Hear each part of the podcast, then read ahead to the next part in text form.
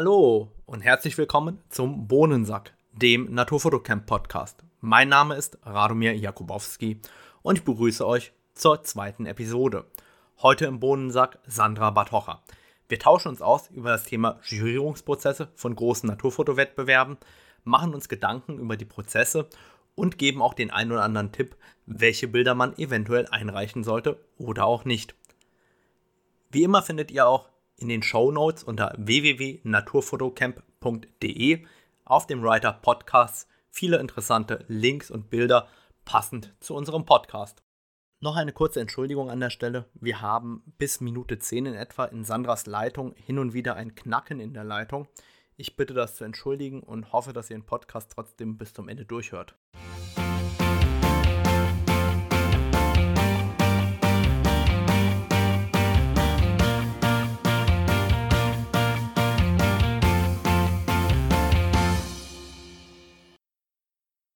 Hallo Sandra, herzlich willkommen nochmal.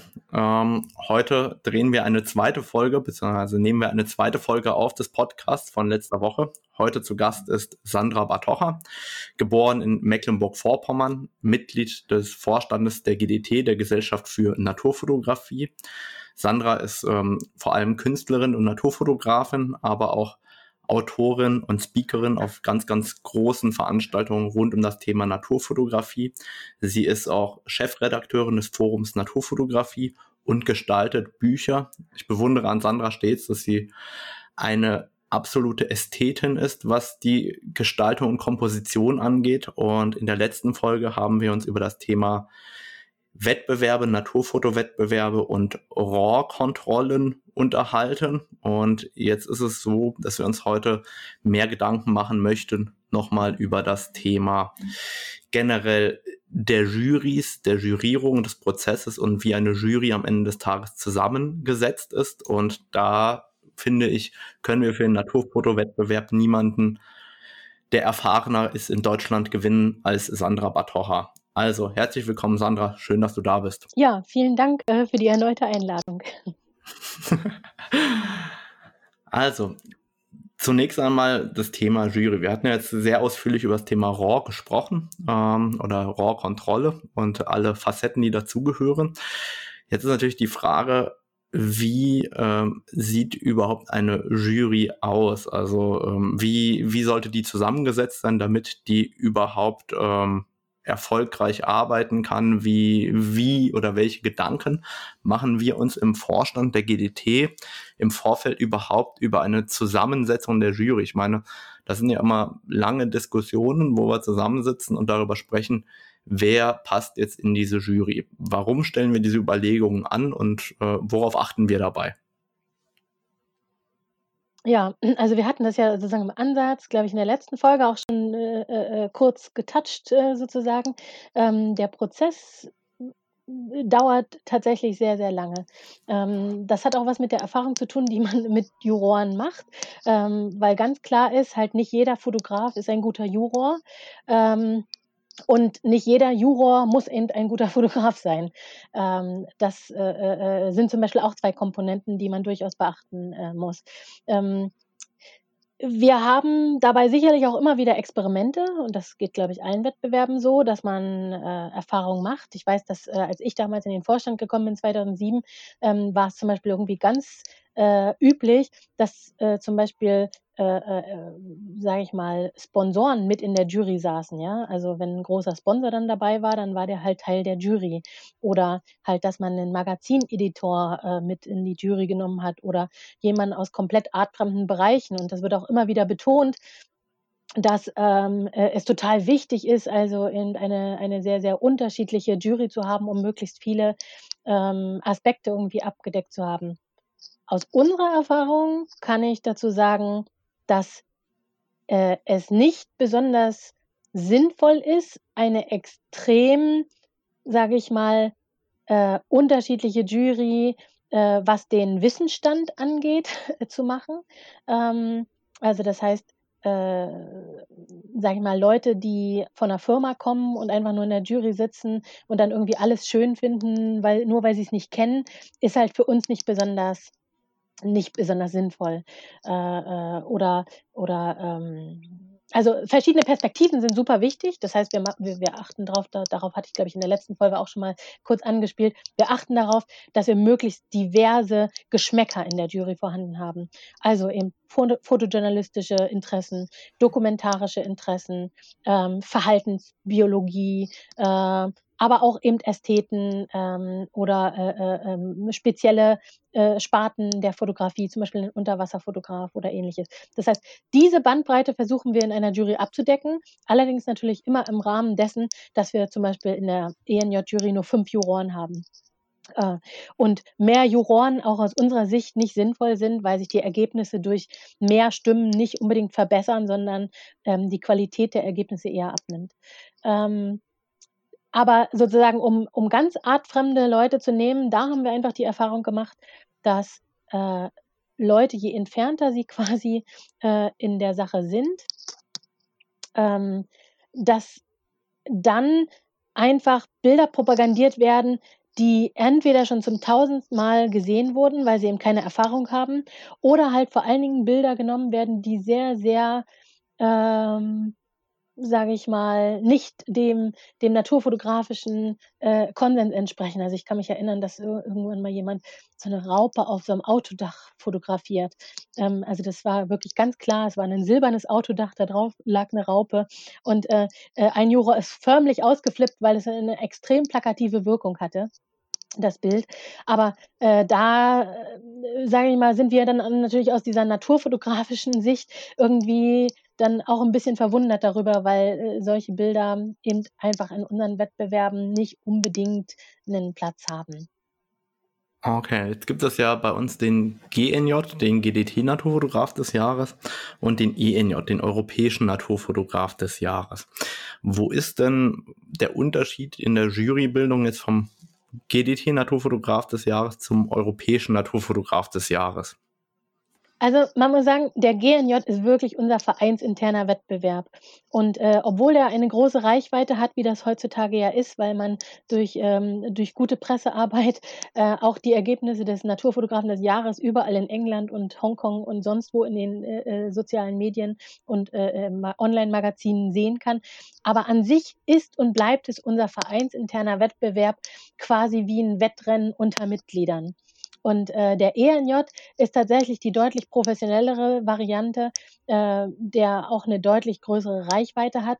Ähm, zum einen ist es so, eben der, der, der Mitgliederwettbewerb, der GNJ, kost, also der, der, der, kostet keine Teilnahmegebühren. Das heißt, jedes Mitglied nimmt daran einfach teil. Es ist ein sportlicher Wettkampf und äh, wir freuen uns einfach an den Ergebnissen in normalen Jahren und in, den, in der Vergangenheit war es eben auch so, dass wir auf der Mitgliederversammlung dann mit allen anwesenden Mitgliedern quasi die Kategoriegewinner und, und die Reihenfolge festgelegt haben in einem anonymen Prozess und dann auch den Gesamtsieger gewählt haben.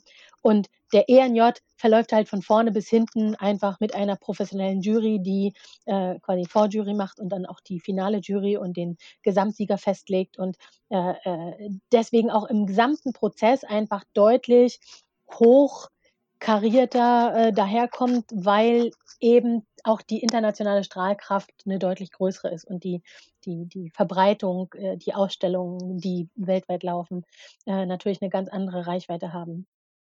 Jetzt ist es ja durchaus so, dass ähm, uns gerade beim internen Wettbewerb, ähm, also beim GDT Naturfotograf des Jahres, auch äh, gefragt wird, warum ähm, setzen wir hier nur interne Juroren ein? Also im Endeffekt sind ja die Juroren fast immer oder immer ähm, auch GDT-Mitglieder und deutschsprachig. Das heißt, die ähm, Jury des GDT Naturfotografs des Jahres läuft tatsächlich in deutscher Sprache ab. Das heißt, wir haben ja von vornherein einen kleineren Einzugsbereich für ähm, die Mitglieder der Jury und wir müssen natürlich auch schauen, dass die alle äh, möglichst naturfotoaffin sind und hier ähm, eine recht große ähm, Erfahrung aus der Naturfotografie mitbringen, damit sie nicht von allem begeistert sind, wie du eingangs auch gesagt hattest. Ähm, wie äh, oder warum nehmen wir eigentlich nur interne Juroren, ist die Frage. Ja, ich meine, das ist natürlich eine gute Frage. Wie alles unterliegt sowas auch Prozessen. Also, ähm, äh, dass wir momentan irgendwie drei Juroren haben, die auch ein ganzes Wochenende normalerweise damit verbringen, den GNJ, äh, zu, äh, äh, evaluieren, ist ja auch eher eine neue Entwicklung. Also, als ich zur GDT kam, wurde der der GNJ irgendwie von drei Mitgliedern quasi an so einem Stammtisch abends wurden die Dias diskutiert, so. Also, es unterläuft ja alles ein Prozess, alles wird professionalisierter, äh, ähm, alles wird irgendwie besser. Auch der ENJ wurde anfangs irgendwie in in in in in kurzen Sessions da gab's auch früher eine andere Vorjury und jetzt ist es die gleiche Vorjury. Also, alle Juries unterliegen einem Prozess dessen, dass man evaluiert, was läuft gut, was läuft schlecht und was können wir besser machen für die Zukunft. Aber beim GNJ gibt es natürlich Grenzen, ähm, die auch Geld bedeuten. Also ein Wettbewerb, der quasi keinerlei Geld bringt, sondern nur Geld kostet, muss auch im Rahmen äh, bleiben, was die, die Kosten für, für die Ausgaben angeht. Und da ist es natürlich, äh, ähm, also ich, wir haben einfach noch nie in Frage gestellt, dass GDT-Mitglieder quasi ähm, die ja doch sehr weit entfernt sind. Wir sind zwar alle in dem Verein, aber ähm, trotzdem äh, spreche ich ja den einzelnen Mitgliedern eine gewisse Neutralität äh, äh, aus. Das heißt, es ist unserem Wettbewerb für Mitglieder mit Mitgliedern. Und daher finde ich das auch überhaupt nicht problematisch, dass GDT-Mitglieder diesen jurieren. Würde man jetzt externe Juroren suchen, kann man natürlich machen. Kann man gucken, wer ist irgendwie da in der Szene. Ich meine, selbst wenn es englischsprachige Jury wäre, aber sobald sie halt wieder zusammenkommen, entstehen halt Kosten, die deutlich höher sind als äh, äh, Kosten, äh, wenn deutsche Juroren jetzt halt irgendwie vielleicht auch äh, äh, Fahrgemeinschaften bilden und irgendwie mal schnell zusammenkommen oder halt, äh, äh, dann hat man vielleicht, weil die Jury im Berlin-Potsdamer Raum stattfindet, dann hat man vielleicht irgendwie ein Juror, der irgendwie aus dem Norden ein bisschen anreist und zwei, die aus dem Süden sich irgendwie zusammenfahren. Also es ist alles deutlich kostengünstiger, als wenn man eine internationale Jury jetzt auch noch für diesen Wettbewerb. Da muss man auch irgendwann die Kirche im Dorf lassen und sagen, wo ist das Problem, dass Mitglieder einen vereinsinternen Wettbewerb jurieren, denn ähm, sie dürfen in dem Jahr nicht teilnehmen an dem Wettbewerb, das ist ja auch ganz klar. Juroren ähm, äh, äh, äh, sind nicht Teil des Jury, also nicht Teil der, der, der, der Auswahl. Ähm, und das heißt, wenn sie jurieren, verzichten sie in dem Jahr auf die Teilnahme und den Verzicht darauf, dass sie vielleicht auch ein Bild platzieren. Das ist ja schon erstmal auch äh, ja einerseits eine Ehre, aber einerseits natürlich auch schade für sie. Ähm, so, und dann gehen sie ganz neutral mit den Einsendungen um. Ähm, ich sehe ich sehe wirklich nicht das Problem, muss ich muss ich gestehen. Okay, jetzt, äh, wie gesagt, ich, ich habe das einfach aufgegriffen aus dem Internetforum, in dem das halt auch immer ähm, aktiv ähm, besprochen wurde. Und ähm, ja, ich denke, einer der allerwichtigsten Faktoren für uns ist natürlich das Monetäre an der Stelle auch. Wir müssen sowohl äh, Tagungsraum, Übernachtungen, Anreisen ähm, der Jurymitglieder auch äh, am Ende des Tages bezahlen und der GDT Naturfotograf des Jahres ist nun mal eigentlich ein Non-Profit vereinsinterner Wettbewerb, ähm, in dem im Endeffekt kein Geld vereinnahmt wird. Da ist es einfach auch schwierig, fünf internationale Juroren einzufliegen, einzuquartieren, denen irgendwie auch ähm, für die entstandenen Zeit, die da in Anspruch genommen wird, noch irgendwas zu kompensieren monetär. Das heißt, äh, eine Jury wie die vom Europäischen Naturfotograf des Jahres ist natürlich recht kostspielig und dementsprechend ähm, können wir die leider als gemeinnütziger Verein auch nicht dem Europäischen Naturfotograf des Jahres oder ähnlich wie beim Europäischen Naturfotograf des Jahres, der ja ähm, wenigstens ähm, Teilnahmegebühren kostet, nicht genauso ausrichten. Das ist die Problematik natürlich auch. Also es kommen noch zwei Komponenten dazu, die ich äh, eigentlich noch vollkommen äh, vergessen habe. Also einen hast du jetzt schon im Ansatz angesprochen, ist, eine Jury ist extrem zeitaufwendig. Also wirklich. Ähm, Im GNJ sind es jetzt nur 5000 Bilder, die eingereicht worden sind, aber auch 5000 Bilder durch die Vorjury quasi zu beurteilen, äh, dauert seine Zeit. Das heißt, Leute geben dafür Zeit drauf, Abende, an denen sie Bild für Bild sorgfältig quasi beurteilen, ob es ja oder nein ist. Dazu kommt dann ein ganzes Wochenende von drei Tagen indem man halt äh, äh, sich vor Ort trifft und äh, über diese Bilder spricht. In diesem Jahr, in Corona-Zeiten, haben wir äh, lange und ausgiebige Zoom-Konferenzen gemacht. Ich würde jetzt mal sagen, im Schnitt haben wir 24 Stunden etwa äh, äh, online jetzt nochmal über den GNJ gesprochen und das nach zwei Online-Evaluationsrunden.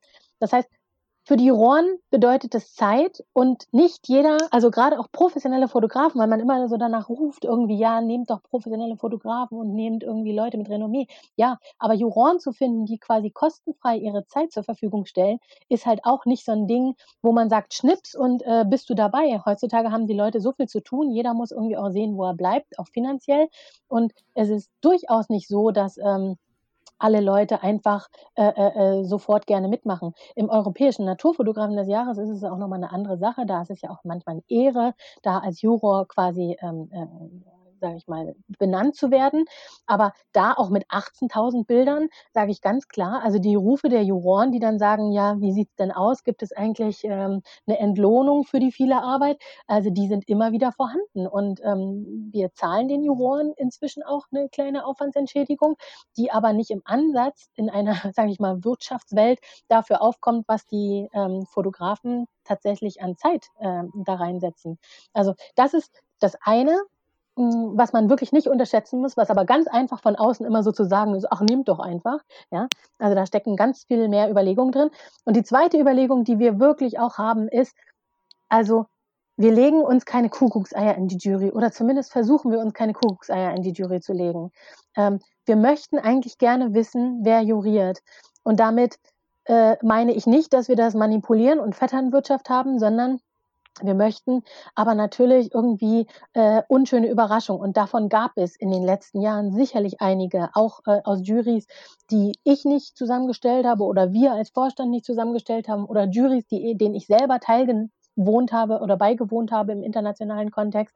So, wo man sagt, also da sind manchmal Dynamiken und, sage ich mal, äh, äh, Leute in der Jury, die ganze Prozesse komplett zerstören ähm, und, und äh, manipulieren und äh, unschön machen und das Ergebnis auch damit manipulieren.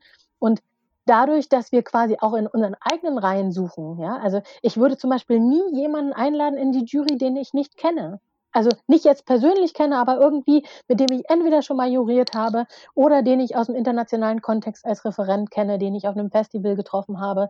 Also, und darum ist es auch so wichtig, also sozusagen, es gibt ein paar Leute in der GDT, die viel international unterwegs sind, die viele Leute treffen und aus diesen Gesprächen, Erfahrungen, äh, dem Austausch, auch dem, dem Austausch zum Beispiel mit dem Wildlife Photographer of the Year und äh, da tauschen wir uns auch aus darüber, welche Juroren sind gut und, und wen kann man empfehlen oder so. Und aus diesen ganzen Prozessen schält sich halt dann heraus, wen man für eine Jury einlädt, um möglichst zu verhindern, dass es irgendwelche negativen Überraschungen gibt. Und was zeichnet dann eine gute Jury am Ende des Tages aus? Also du bist ja auch immer dabei als Rohrkontrolleurin und bekommst es ja auch immer hautnah mit. Was, was zeichnet denn eine Jury aus, wo du sagst, Mensch, die haben gute Arbeit geleistet, da wurde gut diskutiert, da haben wir ein schönes Ergebnis. Wie würdest du sagen, was ist denn so die Kennzahl am Ende äh, aus der Wirtschaftswelt? Wie wird eine gute Jury gemessen? Ich glaube, man kann eine gute Jury nicht messen. Aber es gibt durchaus äh, Juries, wo ich sage, da war die Dynamik gut. Oder äh, ich schlage die Hände über den Kopf und äh, gucke dem ganzen Prozess zu und denke, oh Gott, oh Gott, oh Gott, das wird ja wieder ein, ein, ein Rennen um irgendwas. Also äh, auch, auch wir, auch mit sehr bewusster Entscheidung, ähm, äh, entwickelt sich eben manchmal eine Dynamik in einer Jury zum absoluten Chaos. Ähm, und ich würde sagen, eine gute Jury setzt sich zusammen aus Leuten, die tolerant sind, die kompromissbereit sind, die auch ihre Meinung vertreten trotzdem, die auch durchaus für Bilder kämpfen, die ihnen wichtig sind, dabei aber äh, nicht über Leichen gehen. Ähm, und die einerseits fähig sind, einen Konsens zu bilden, aber gleichzeitig genügend auseinander, um auch polarisierende Bilder zuzulassen. Ja? Und das hört sich jetzt sehr komplex an, aber äh, sozusagen ähm, innerhalb des Prozesses muss man ganz klar sagen, sobald eine Jury da ist, die komplett konträr ist, also wo jeder, jedes Jurymitglied eine extrem unterschiedliche Auffassung hat, wird man am Ende zu einem Ergebnis kommen, das nicht besonders gut ist. Ja, das hört sich jetzt erstmal absurd an, aber äh, sozusagen, wenn dann halt dazu auch noch nicht Kompromissbereitschaft kommt. Und das habe ich äh, oft genug erlebt in Juries, dass halt dann quasi ein Juror schlägt äh, oder äh, schlägt ein Bild vor, die anderen Juroren können überhaupt nichts damit anfangen, also raus damit. Ähm, und, und so geht das quasi weiter. Jedes Jurymitglied äh, äh sozusagen propagandiert Bilder, die, mit, mit denen der Rest der Jury nichts anfangen kann. Und an der Stelle werden quasi Bilder in die finale Auswahl gewählt, die den kleinsten gemeinsamen Nenner haben. Ich nenne das immer SRGB der Wettbewerbe. Ja, also ein guter Wettbewerb ist ein Wettbewerb, der auch mal ein Pro-Foto RGB oder ein Adobe RGB Bild zulässt. Also Bilder, die herausstechen, die polarisieren. Äh, und aus dem Grund sind zum Beispiel auch Online-Jurierungen mit Bepunktung immer schwierig, weil am Ende dort immer der kleinste gemeinsame Nenner die besten Ergebnisse erzielt. Und das kann man ganz einfach an einem Beispiel festmachen, dass wenn ein Bild ein sehr, sehr mutiges Bild ist, wo ein Juror vielleicht sagt, boah, das ist für mich ein Fünf-Punkte-Bild, ganz großartig. Und der nächste Juror sagt in seinem stillen Kämmerlein, boah, was für ein Scheißbild, das ist ein Punkt. Ähm, dann hat das Bild natürlich im Mittel drei. Ähm, die, äh, das, das Endergebnis ist also so, dass das Bild überhaupt nicht in den höchsten Punktzahlen auftaucht, aber Bilder, wo alle gesagt haben, ja, ist ganz nett, dem gebe ich meine vier. Ja, das sind Bilder, die dann plötzlich quasi in den ersten Reihen auftauchen, obwohl sie keiner der Juroren als besonders exemplarisch genial äh, äh, empfand. Ähm, und äh, daher ähm, halte ich halt selber persönlich nicht sehr viel von, von, von Online-Bewertungen, in denen nicht später auch wieder über die Ergebnisse geredet werden kann.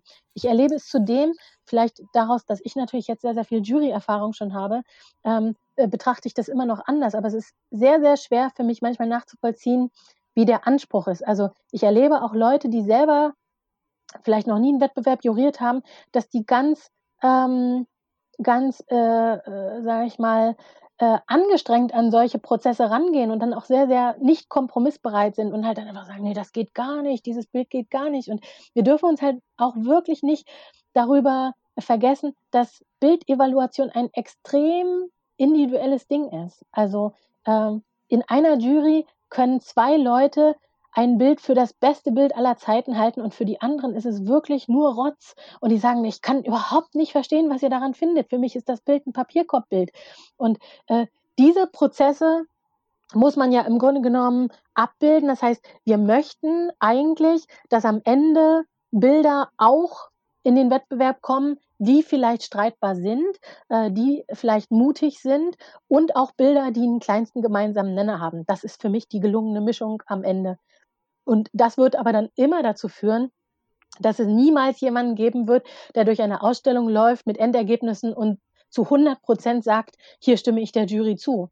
Also das wollen wir auch gar nicht, sondern es sollen unterschiedliche Geschmäcker und äh, ähnliches abgebildet werden. Äh, für mich wird es eben nur gefährlich, wenn quasi das kleinste gemeinsame Mittel so mittig liegt, dass am Ende gar kein Profil mehr herrscht. Also dass kein Ausreißer nach oben mehr erlaubt ist, weil einfach nur noch alles so konglomeriert in der Mitte landet. Damit legst du eigentlich auch den Finger schon in die richtige Wunde. Die nächste Frage, die ich bei mir quasi notiert hatte, war das Thema Live versus Online-Jury. Ich meine, äh, natürlich jetzt zur Corona-Zeit ähm, haben wir einige Themen sehr, sehr stark online durchführen müssen, ähm, sind uns aber, glaube ich, beide auch einig, dass wir eigentlich die Live-Jury vor Ort mit einem richtigen Austausch der Juroren befürworten. Uns ist auch vollkommen klar, warum wir das tun. Das Problem ist, ähm, viele sagen, jetzt Corona hat ja gezeigt, wir können ganz easy alles online machen. Ähm, Online-Juries sind jetzt deutlich einfacher. Wir können dann ja auch die, das ganze Thema Reisekosten alles ähm, einsparen und jetzt können wir ja in Zukunft alles online jurieren.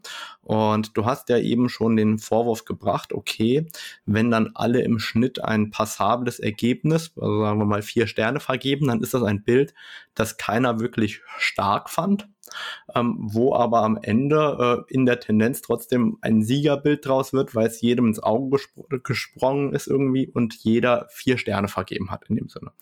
Jetzt ist die Frage, wenn wir über Live versus Online-Jurierungen sprechen.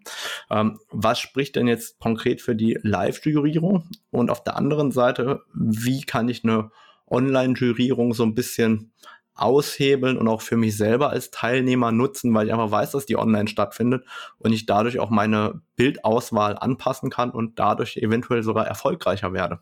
Das ist nämlich mein Vorwurf gerade an Online-Juries.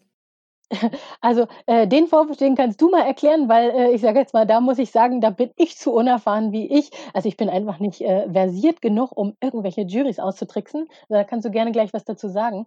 Ähm, aber, äh, zum zum ersten Punkt, ähm, möchte ich sagen, also, da da geht es an zwei Dinge auch noch mal. Die eine Sache ist halt tatsächlich, dass, äh, die Juries das auch quasi als Belohnung sehen, sich zu treffen und miteinander auszutauschen. Denn auch wir Fotografen, auch in der Naturfotografie sind wir eher solitäre Wesen ähm, und sind halt draußen allein in der Natur unterwegs und der Austausch ist das, was uns auch irgendwie voranbringt und was uns Spaß macht. Und ähm, diese Juries, in denen jeder quasi einfach nur äh, zu Hause allein äh, bewertet, ähm, und, und halt einfach gar keinen Austausch hat, auch gar kein Feedback, gar keine Rückkopplung äh, zu manchen Bildern, ähm, die die könnte man behaupten, würden zu einem neutraleren Ergebnis führen. Ähm, aber äh, äh, manchmal werden dabei auch einfach Dinge außer Acht gelassen, die in, in richtigen Juries einfach zur Sprache kommen, wie zum Beispiel ethische Bedenken.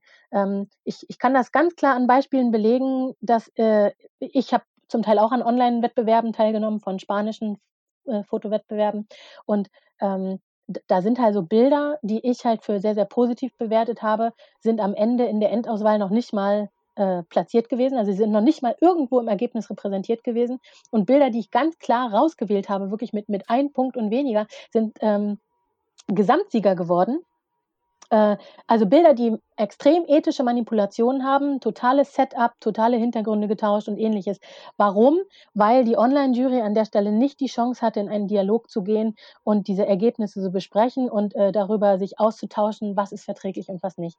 Also das empfinde ich als einen ganz wichtigen Punkt. Und ähm, dazu kommt, dass zum Beispiel, wenn ich jetzt auch äh, den ENJ oder auch unsere GNJ-Jury sehe, ein ganzes Wochenende, vier Tage, dass also ein Jury-Team, was sich vorher partiell kennt, partiell nicht kennt, sich kennenlernt, äh, was aber auch über den Jury-Prozess hinaus Gespräche führt, nämlich Gespräche darüber, was ist verträglich, wie weit können wir gehen, was können wir verantworten.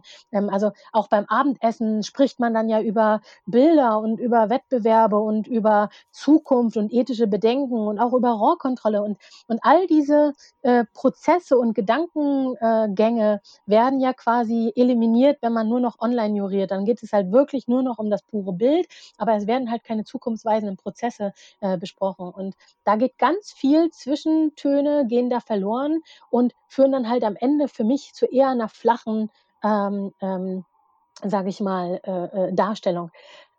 Man muss man muss, äh, nur noch nur noch das Kleine zu adden, man muss allerdings differenzieren. Also, zum Beispiel, wenn wir jetzt unseren internen Wettbewerb sehen, ähm, der ist ja dieses Jahr online, äh, äh, äh, sage ich mal hat der online stattgefunden, aber nicht nur online juriert, sondern eben dann nachher auch in einem Online-Prozess, äh, von den Mitgliedern bewertet.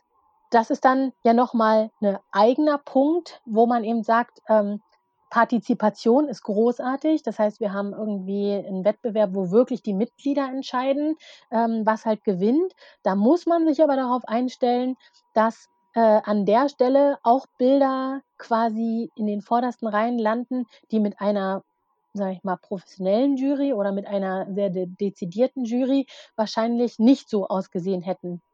Einfach weil halt eine große bunte Masse sozusagen eher sage ich mal, ich will jetzt nicht rückwärtsgewandt, aber sozusagen ähm, äh, äh, sage ich mal, vielleicht sogar eher ein Abbild dessen gibt, was ein Verein ausmacht. Und das ist ja auch immer wieder eine Kritik, dass halt quasi die Ergebnisse zu abgehoben, zu künstlerisch oder zu weiß ich nicht was sind. Also könnte man sagen, der Vorteil einer gemeinschaftlichen, abgestimmten äh, Jury ist ein deutlich repräsentativeres Bild einer, einer Mitgliedschaft. Aber sozusagen, wenn man nach vorne guckt und sagt, so, was ist vorwärtsgewandt, was haben wir noch nicht gesehen, was ist vielleicht neu, ähm, das würde von solchen äh, Publikumsjurys eher äh, nicht ähm, propagandiert werden. Aber jetzt Gut, kannst du heißt, gerne was zu dem Punkt sagen. Das heißt, ähm du wirkst jetzt aller, als allererstes vor der Online-Jury sozusagen, dass sie eine neue Art der Verschwendung auftut, nämlich die Verschwendung des Fachwissens der einzelnen Juroren dadurch, dass der Austausch am Ende des Tages unterbunden wird. Ja, also, äh, der ist ja im Grunde genommen nicht vorhanden. Also, gerade wenn jemand nur online, äh, äh, seine Punkte abgibt, kann er ja an keiner zu, zu keinem Zeitpunkt sein Fachwissen oder seine Expertise einbringen. Und äh, die ist oft genug, also man darf sich nichts vormachen. Nicht jeder Juror und nicht jeder Fotograf hat ein biologisches Grundwissen. Viele gehen vielleicht auch nur ästhetisch ran. Man hat auch manchmal sehr naive Juroren in den Jury sitzen, die dann irgendwie, wenn irgendjemand sagt, ja, aber dieses Bild ist ein totaler Setup, seht ihr nicht, und dann erklärt er, warum äh, äh die Kröte da eine Drohhaltung hat und dass das absolut. Und dann gibt es wirklich Juroren, die sagen, ach ja, wirklich, ah, das stimmt, da habe ich noch nie drauf geachtet. Also da gibt es wirklich regelrecht äh, Leute, die darüber schockiert sind. Und diese Nuancen fallen in einem Online-Prozess komplett unter den, unter, unter, unter den Tisch. Ja. Genau, und du wolltest ja auch, dass ich mal etwas sage, wie ich der Meinung bin, dass man eine Online-Jury auch äh, als Teilnehmer für sich selber arbeiten lassen kann, in dem Sinne. Ja, ähm, ich hatte ja den Versuch beim ähm, Nature Talks gestartet vor, ich glaube, drei, vier Jahren. Ich weiß nicht, wann der äh, noch so hieß. Jedenfalls äh, hatte ich bei 20 Einsendungen fünf Siegerbilder dabei. Und ähm, das ist an sich oder für sich genommen aus meiner Sicht relativ einfach. Wenn wir davon ausgehen, dass wir ein Punkteschema haben, müssen wir nur im Schnitt recht viele Punkte erreichen, damit wir erfolgreich sind. Mhm. Das heißt, wenn man die diejenigen Bilder aussucht, die ohnehin ins Auge springen, wo man dann weiß, okay, ähm, die Farbkombination funktioniert eventuell und äh, man weiß äh, auch, das Bild an sich ist ganz nett. Das heißt, wenn, man ein gutes Grundgespür hat, dass dieses Bild aus der Masse von 10, 20, 30.000 Bildern einfach heraussticht, dann reicht das ja schon dafür aus, um eine Runde weiterzukommen. Das heißt, man sucht im ersten Step diejenigen Bilder raus, wo man genau weiß, die poppen schon mal raus, die kommen alle eine Runde weiter. Und jetzt müssen die Bilder ja danach nur einem Teil der Jury als relativ gut vorkommen. Die müssen jetzt nicht herausragend sein, sondern die müssen ja quasi dich in den Band ziehen und sagen, Mensch, äh, das ist was Abstraktes, das habe ich so noch nie gesehen oder das ist jetzt irgendwie besonders schön von den Farbkonstellationen oder das ist jetzt ähm, als Mehrfachbelichtung besonders schön abstrakt geworden. Und dann ähm, stellt man eben fest, okay, diese Bilder bekommen im Schnitt alle, sagen wir mal, drei oder vier Punkte, die kriegen ganz die Höchstbewertung. Aber genau. dadurch, dass die halt konstant eine Runde weiterkommen äh, und das auch jede Runde schaffen, weil die müssen ja im ersten Step. Ende.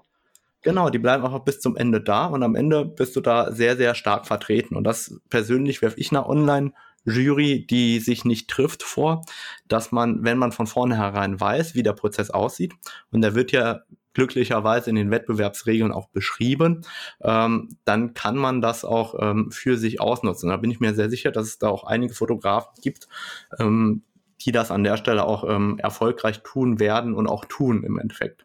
Also ich, ich muss sagen, also äh, ich kann das, äh, ich mache ja nicht bei so wahnsinnig vielen Wettbewerben mit. Wir machen mit unserem Fotoclub beim Fotoforum-Wettbewerb mit und ich weiß, dass ähm, äh, die Warener Naturfototage hatten immer so einen, so einen Wettbewerb, wo auch das Publikum quasi abstimmen konnte. Und da sehe ich halt exakt den gleichen Prozess, den du jetzt beschreibst. Ne? Also ich würde nach Waren ja nie Bilder schicken, die ich richtig gut finde zum Wettbewerb, sondern ich würde in die Kategorien immer die Bilder einreichen, wo ich relativ sicher weiß, dass das Publikum darauf abfährt. Also kleine Tierkinder, irgendwas Buntes, Mohn. Also äh, äh, äh, das heißt, natürlich habe ich als Einreicher damit einen, einen großen Einfluss darauf, wie weit mein Bild nach vorne landet. Äh, äh und dem, also ich, ich mache das vielleicht nicht ganz so krass bewusst wie du, weil ich nicht an so vielen Wettbewerben äh, teilnehme wie du, aber, äh, aber dass man sich immer die Jury anguckt und den Prozess anguckt und dementsprechend quasi seine Bildauswahl äh, festlegt, ist ganz klar.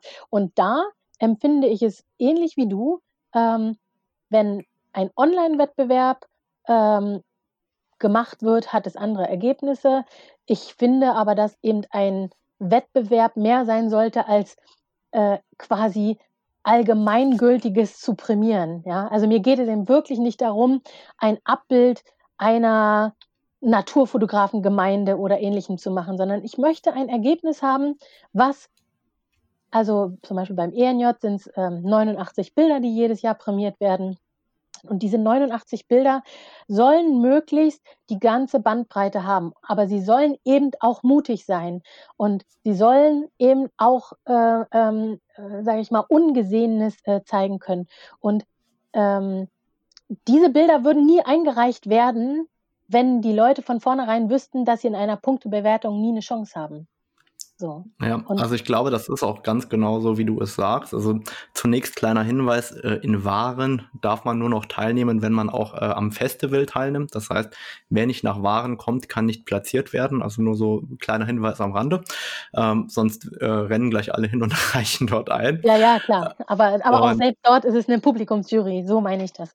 Genau, und das, das stelle ich auch mal wieder fest bei Zeitungen, die eben dann auch äh, Naturfotosparten wie Tiere oder Landschaft oder was auch immer haben, dann äh, entscheiden da ja auch die Redakteure oder irgendwie eine, eine kleinere Jury, die relativ wenig mit der Naturfotografie als solches zu tun haben.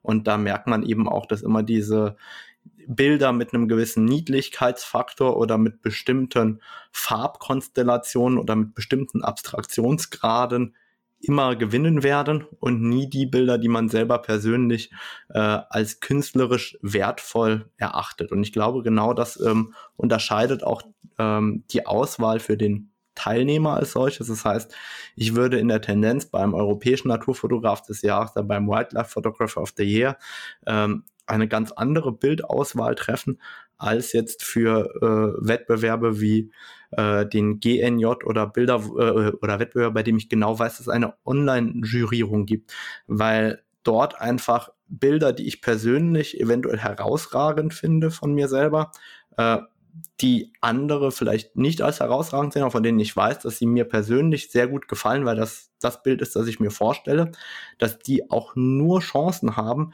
in Wettbewerben, wo es eine wirkliche Jurierung gibt, wo Leute sich zusammensetzen und dezidiert über diese Bilder auch sprechen. Und ähm, damit komme ich eigentlich zum nächsten Punkt, der mich interessiert. Es ist ja durchaus so, dass das Ergebnis des Europäischen Naturfotografs des Jahres oftmals ähm, für verwunderte Gesichter sorgt. So würde ich das mal positiv ausdrücken. Und ähm, wo es mit Sicherheit eine sehr, sehr starke Eigendynamik der Jury gab. Das heißt, große Diskussionen, ähm, die dazu geführt haben, dass eben dieses bestimmte Bild ähm, Overall Winner geworden ist. Erzähl mal so ein bisschen über das Thema Eigendynamik von Juries. Wie geht's da ab? Was passiert denn da so hinter den Kulissen? Also ich glaube, ähm, was man halt insgesamt sehen muss, ist, dass in den letzten Jahren einfach die fotografische Gesamtqualität durch die Digitaltechnik einfach eine derartige, ähm, ja, ein derartiges Qualitätsniveau erreicht haben, dass es einfach gar nicht mehr so einfach ist, herausragende Bilder zu finden. Ja, also das ist das, was in jeder Jury wieder berichtet wird und was in jedem Prozess im Grunde genommen immer wieder auffällt.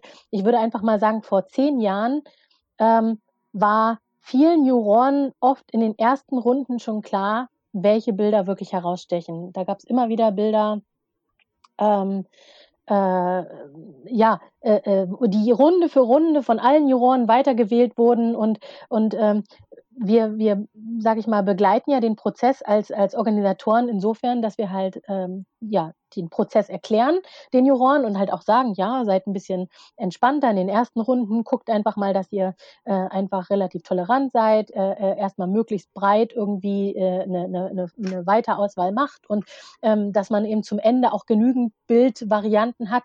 Denn es ist ja nicht selten so, dass vielleicht im Endprozess von zehn Bildern, die prämiert werden, vielleicht acht Schneehasen sind, ja, weil einfach diese Schneehasen die besten Bilder sind. Und ähm, äh, äh, insofern versuchen wir den Prozess so zu gestalten, dass wir sagen, bitte achtet darauf, ne, dass ihr wirklich möglichst möglichst breit aufgestellt seid, dass ihr möglichst viel äh, auch an, an Techniken und, und Spezies äh, sozusagen weiternehmt, äh, damit wir am Ende eben nicht mit einem Endergebnis landen, wo wir in der Säugetierkategorie acht Schneehasen haben. Und äh, wenn, wenn das passiert, dann geht man natürlich auch wieder Runden zurück und äh, guckt halt, ähm, welche Alternativen gibt es, was hat uns noch gefallen, äh, wer war noch mal Fan von dem und dann sucht man sich halt unter den acht Schneehasenbildern vielleicht also eine verträgliche Anzahl an Schneehasen raus, äh, die halt eine Kategorie verträgt. Also wenn die Schneehasen halt alle so gut sind, dann kann es ja durchaus auch sein, dass die Jury sagt, ja, aber diese Kategorie verträgt drei Schneehasen, weil dieses Jahr sind außerordentlich gute Schneehasen eingereicht worden oder Eisbären. Also da gibt es ja immer wieder Themen, die auch immer wieder wieder auftauchen. Und dadurch, dass einfach so viel fotografiert wird und so viel Ähnliches fotografiert wird, so viel auf Fotoreisen fotografiert wird und auch viele Fotografen auch im Lokalen immer wieder die gleichen Themen aufnehmen. Buschwindröschen, Leberblümchen, also äh, äh, immer wieder oder auch der Lusen, ne, als Landschaftsbild oder Island. Also es gab mal Jahre im, im ENJ, wo wir gesagt haben, wir versuchen, dass wir in der in der, äh, äh, in der Landschaftskategorie kein Islandbild haben. Ja, weil wir in den letzten Jahren waren dann manchmal von zehn Bildern sieben Islandbilder in der Landschaftskategorie. Und wenn es dann immer wieder die großartigen, sie sind ja immer wieder großartig, die sind immer wieder äh, wahnsinnig gut und so weiter. Und äh, das ist ja auch das Lustige, das ist ähnlich wieder bei der Bundesregierung derzeit, ja. Also wie man es macht, ist falsch. Also würde man wieder Island-Bilder nehmen, weil sie einfach die besten Bilder sind in der Landschaftskategorie, dann würde die Kritik kommen, immer wieder Island, immer wieder die gleichen Bilder. Wir sehen jedes Jahr die gleichen Bilder. Nimmt man aber Bilder, die ein bisschen abstrakter sind oder ein bisschen abstruser oder eben mal nicht Island zeigen oder eben mal ganz andere Szenen zeigen, dann kommt der Vorwurf, ähm, ja, also was sie sich dieses Jahr mit der Landschaftskategorie überlegt haben, also das geht ja über keine Kuhhaut, das sind doch keine Landschaftsbilder. Ja, so, also wie man es macht, ist falsch und ähm, es zählt definitiv in der Eigendynamik eben dazu, dass äh, man begutachtet, was in den Vorjahren gewonnen hat und äh, guckt, dass man sich äh, versucht, auch davon abzuheben und quasi Nachahmer nicht unbedingt begünstigt. Das ist aber nicht so einfach. Ich erlebe das so oft, gerade dadurch, dass ich es schon so lange begleite. Also äh, das, also wir sehen das ja auch, wenn wir in Lünen dann die alten Bilder ausrahmen. Wir, wir unsere Wettbewerbe ziehen etwa drei Jahre durch Museen und Galerien äh, äh, europaweit und nach drei Jahren rahmen wir die Wettbewerbe aus. Und beim Ausrahmen ist das ganz oft so, dass man dann denkt, oh, vor drei Jahren, die Bilder waren ja besser als zum Teil, als wir die, die wir dieses Jahr juriert haben. Ja, also das ist natürlich irgendwie ganz klar, aber wir sind als als Wettbewerbsveranstalter natürlich abhängig davon, was bei uns eingereicht wird, ähm, davon, wie kreativ die Leute mit äh, Themen umgehen und was sie halt äh, fotografieren. Und wir können eben auch nur das bewerten, was uns vorliegt. Und da spielt die Dynamik in eine Rolle, was sind die Nachahmer, was wollen wir nicht wieder, äh, wollen wir kein Island, wollen wir nicht schon wieder so viele Eisbären, wollen wir das nicht, ähm, äh, was ist aber ein gutes Bild und muss trotzdem gezeigt werden, was sind auch Themen, die wir gerne propagandieren wollen, also im Sinne von, ach, guck mal, da ist irgendwie wirklich ein Fisch, der in Plastik schwimmt, das ist ein super Bild und äh, äh spiegelt auch wunderbar diese Zeit wieder. Also diese Dynamik ist da. Aber dazu kommt eben die, die Dynamik dessen, dass man eigentlich nicht mehr weiß, was ist das herausragendste, beste Bild. Der Gesamtsieger wird ja immer so ausgewählt, dass quasi im Prozess wir immer der Jury wieder klar machen, dass wenn wir an die Kategoriegewinner und zweiten Plätze gehen, dass ihnen bewusst sein muss, dass ein Kategoriegewinner immer ein potenzieller Gesamtsieger sein muss. Ähm, das heißt, ähm, am Ende, wenn alle Kategoriegewinner feststehen, wird die Jury quasi die acht Kategoriegewinner nebeneinander sehen und sich dann darüber Gedanken machen, welcher dieser Kategoriegewinner ist unser Gesamtsieger. Und äh, im Fall des ENJs ist es dann so, dass dieses Bild zum Gesamtsieger aufrückt und ein neuer Gewinner in der Kategorie bestimmt wird. Das ist dann manchmal der zweite Platz, manchmal sogar eine lobende Erwähnung, die plötzlich dann zum Gesamtsieger, äh, zu, nicht zum Gesamtsieger, sondern zum, zum Sieger wird, weil ein zweiter Platz manchmal wirklich nur ein zweiter Platz ist. Es ist also wirklich nicht so, dass halt ein erster und zweiter Platz alles immer so in Stein gemeißelt ist, sondern es ist ein Momentbericht der Jury, ja, die in dem Moment ein Kompromiss innerhalb der Gruppe, in der sie zusammen ist, macht. Und ähm, das läuft ja auch so, dass quasi ähm, wir als Wettbewerbsorganisatoren eben fragen, was von jedem Juror der individuelle Kategoriesieger ist. Und dann sagt jeder seinen Liebling und die Bilder, die die meisten Stimmen haben, landen dann halt quasi in der Diskussion. Und da kann es durchaus sein, dass es für kein Bild eine Mehrheit gibt. Und dann wird halt eine Diskussion um die Kompromisse gemacht. Dann wird halt so lange drüber gesprochen, bis an irgendeiner Stelle ein Kompromiss da ist für den ersten und zweiten Platz. Und den Prozess kann man sich ähnlich für den Gesamtsieger vorstellen, dass es eben beileibe nicht so einfach, dass sich dann die Jury immer sofort einig ist und sagt so, ja, fünf Stimmen für dieses Bild, sondern sehr oft sogar, dass halt fünf Juroren ähm, wirklich vier verschiedene Bilder als Gesamtsieger gerne hätten. Und dann ist es eine Diskussion, die manchmal vier, fünf Stunden dauert, weil immer wieder abgewogen wird, was möchten wir auch mit diesem Bild zeigen. Und dann gibt es das eine Plädoyer, dann gibt es das nächste Plädoyer, dann hält der noch ein Plädoyer. Und am Ende quasi ver versucht, sich einen Konsens darüber äh, äh, zu geben, ähm, was dann tatsächlich der Gesamtsieger ist. Aber am Ende, Wettbewerbe werden ja immer so super wichtig genommen. Ähm, am Ende ist es ein Glücksspiel. Ich will nicht sagen, dass gute Fotografen haben immer ein Glück, also haben, haben immer Erfolg. Also jemand wie Audun Rickertsen, wir hatten ihn auch in der vorigen Folge schon genannt, jemand wie Audun Rickertsen dessen Bilder waren, als sie damals äh, äh, alle Wettbewerbe gewonnen haben, die waren so neu und innovativ und ungesehen.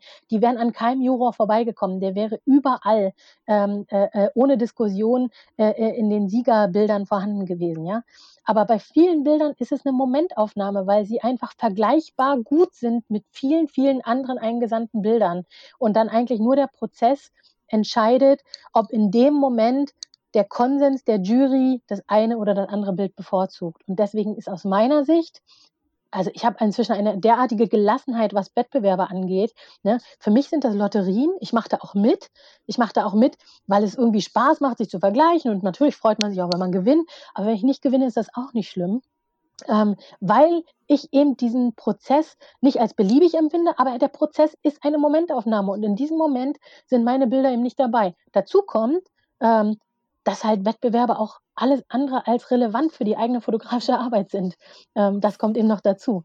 Man sollte eigentlich nur Bilder machen, die einem selber persönlich was bedeuten. Und wenn dabei Wettbewerbsbilder abfallen, dann ist das irgendwie ein schönes Beiwerk und dann ist das ein schönes äh, zusätzliches irgendwie Ding. Aber am Ende zählt doch nur, dass man sich selbst mit der Fotografie ausdrückt und nicht, ob man einen Wettbewerb gewinnt. Und ich würde sogar die Behauptung aufstellen, da kommen wir jetzt äh, zu Online-Wettbewerben versus Live.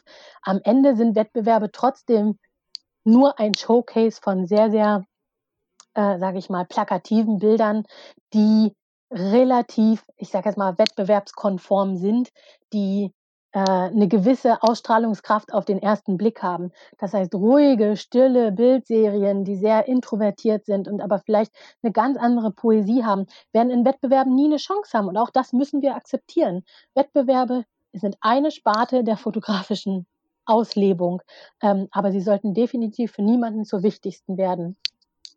Das hast du sehr, sehr schön zusammengefasst. Also ich glaube, ähm, Dazu braucht man auch eine gewisse Reife oder Wettbewerbsabgestumpftheit irgendwann, weil ich kann mich auch daran erinnern, früher waren mir Wettbewerbe extrem wichtig. Das war mir ganz, ganz wichtig. Da habe ich auch in ganz vielen Wettbewerben teilgenommen und ähm, die, wie soll ich sagen, die Siege dabei gehortet, wenn es ging. Heute äh, mache ich sehr, sehr oder deutlich weniger Wettbewerbe, einfach weil äh, ich keine Lust dazu habe, äh, ständig da die Bilder hochzuladen und das ganze Prozedere durch, zu durchlaufen.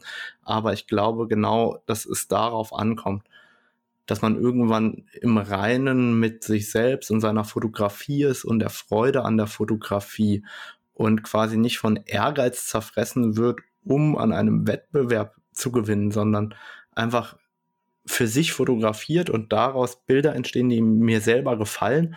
Und wenn die dann noch von der Jury ausgewählt werden, dann ist das ja ähm, ein großes Privileg. Aber umgekehrt können ja auch Bilder, die sehr, sehr schön sind, die sehr still sind, die mir persönlich gefallen, die vielleicht für mich einen Moment oder eine Bedeutung haben, am Ende des Tages für mich viel, viel bedeutsamer sein ähm, als irgendwelche Aufnahmen, die ich extra für einen Wettbewerb ähm, angefertigt habe. Und bei extra für den Wettbewerb angefertigt, da merkt man ja schon, dass es auch äh, in dem Bereich sehr, sehr wettbewerbsaffine Fotografen gibt, nämlich ähm, das Stichwort Geld regiert die Welt. Ähm, da merkt man ja, doch, dass immer wieder äh, auch Manipulationen vorgenommen werden, die nicht im allerersten Moment ähm, von der Jury entdeckt werden und hinterher disqualifiziert werden. Also da gab es ja vor längerem den schönen Wolf, der über den Zaun bei Vollmond gesprungen ist beim Wildlife Photographer of the Year, der war All-Over-Winner.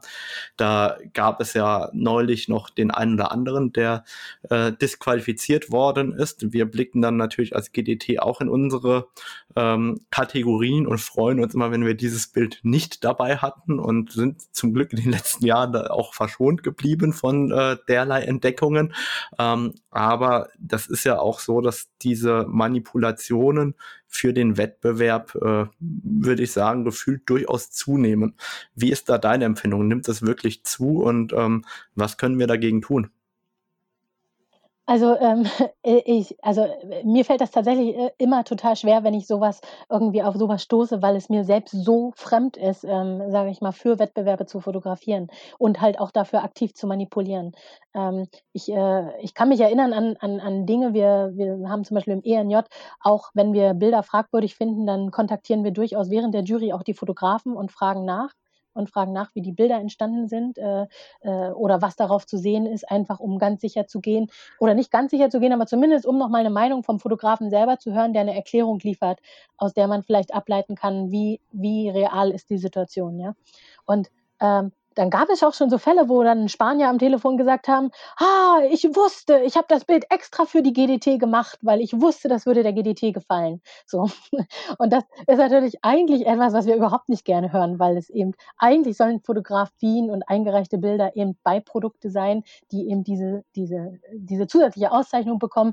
Und wir wollen eigentlich nicht, dass Bilder für Wettbewerbe gemacht werden. Aber das findet statt und das findet auch immer mehr statt. Und es hat inzwischen ein Ausmaß angenommen, wo ich es echt kritisch finde. Also ich habe in der letzten Podcast-Folge ja schon angesprochen, dass momentan viel in der Unterwasserszene diskutiert wird, dass da eben gerade, weil wir Überwasserfotografen so wenig Erfahrung in dem Bereich haben, kommen diese Bilder eben auch oft durch. Also ähm, äh, weil, weil keiner von uns die Erfahrung hat. Aber ähm, da wird eben viel manipuliert mit dem, mit dem ähm, mit dem Hinweis darauf, äh, dass, dass man weiß, dass es erfolgreich sein wird. Im Wildlife Photographer of the Year hat ja letztes Jahr zum Beispiel dieses kleine Seepferdchen mit dem Ohrenstäbchen äh, äh, was quasi durch die, die, die, die, durch die Welt schwimmt irgendwie. Das ist ja quasi ein Symbolbild für die Plastikverschmutzung in den Meeren geworden.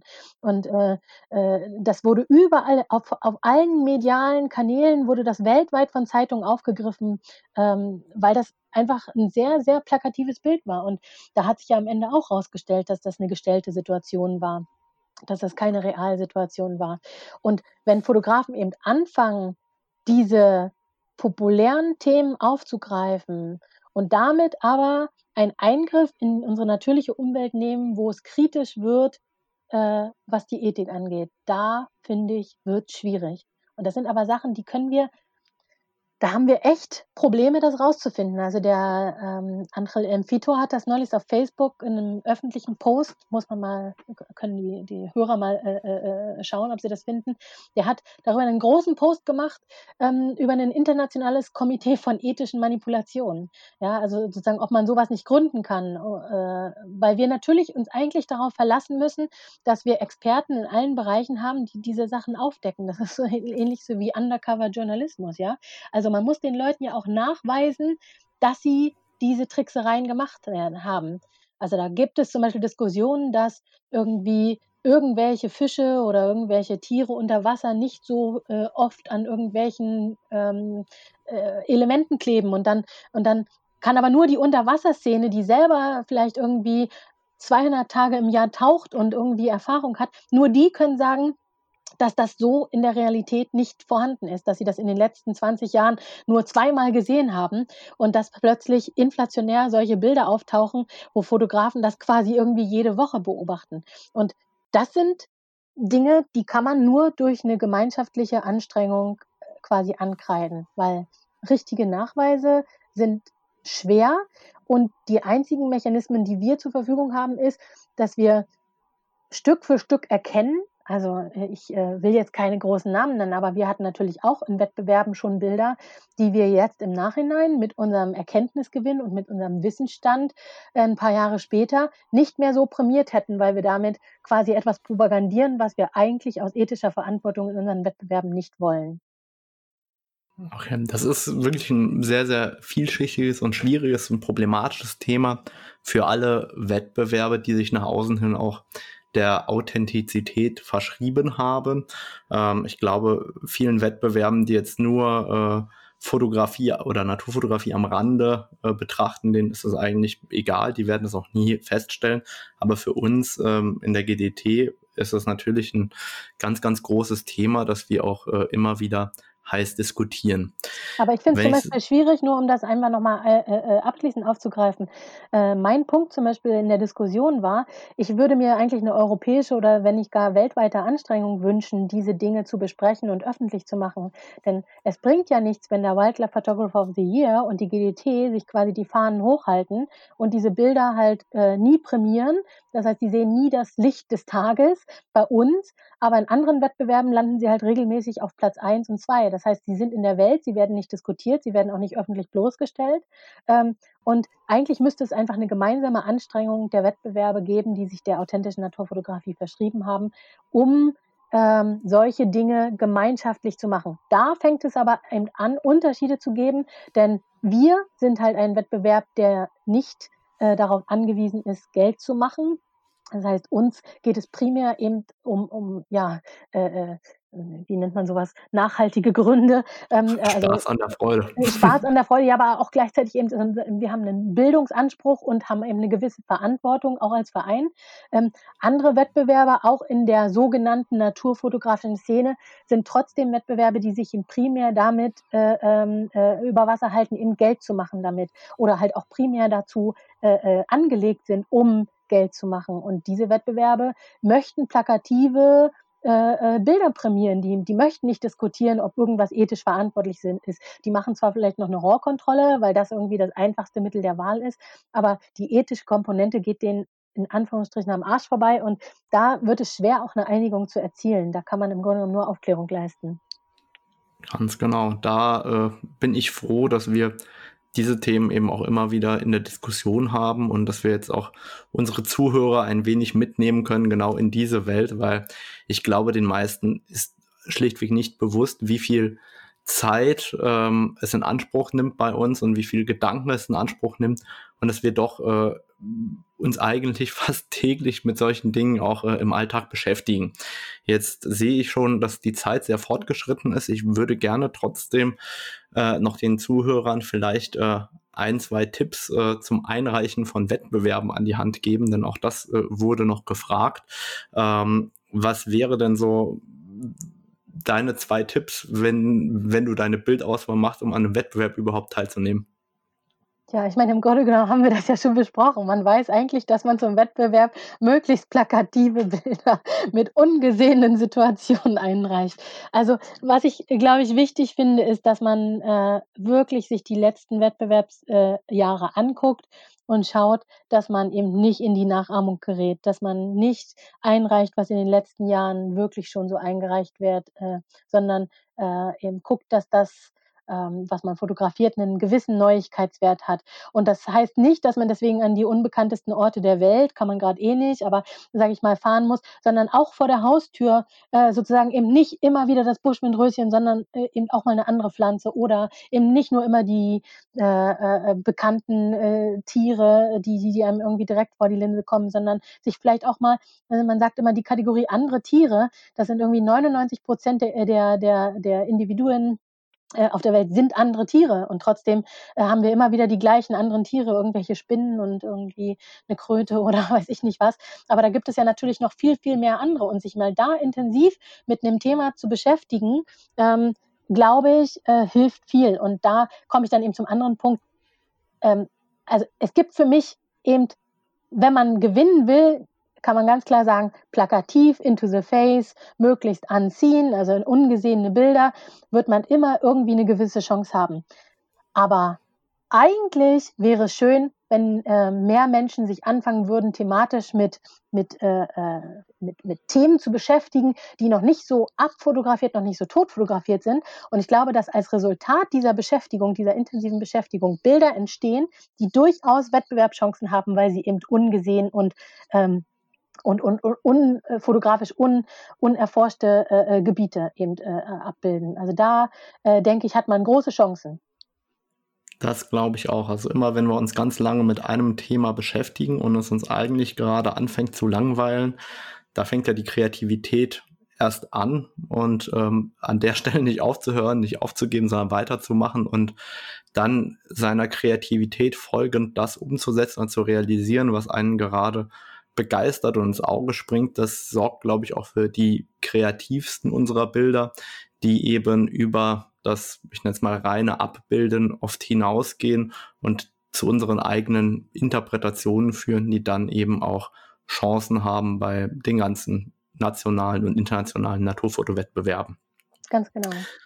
Für alle, die noch äh, Informationen zur GDT äh, suchen, da werde ich auch nochmal in die Show Notes die GDT verlinken. Die findet ihr unter www.gdtfoto.de.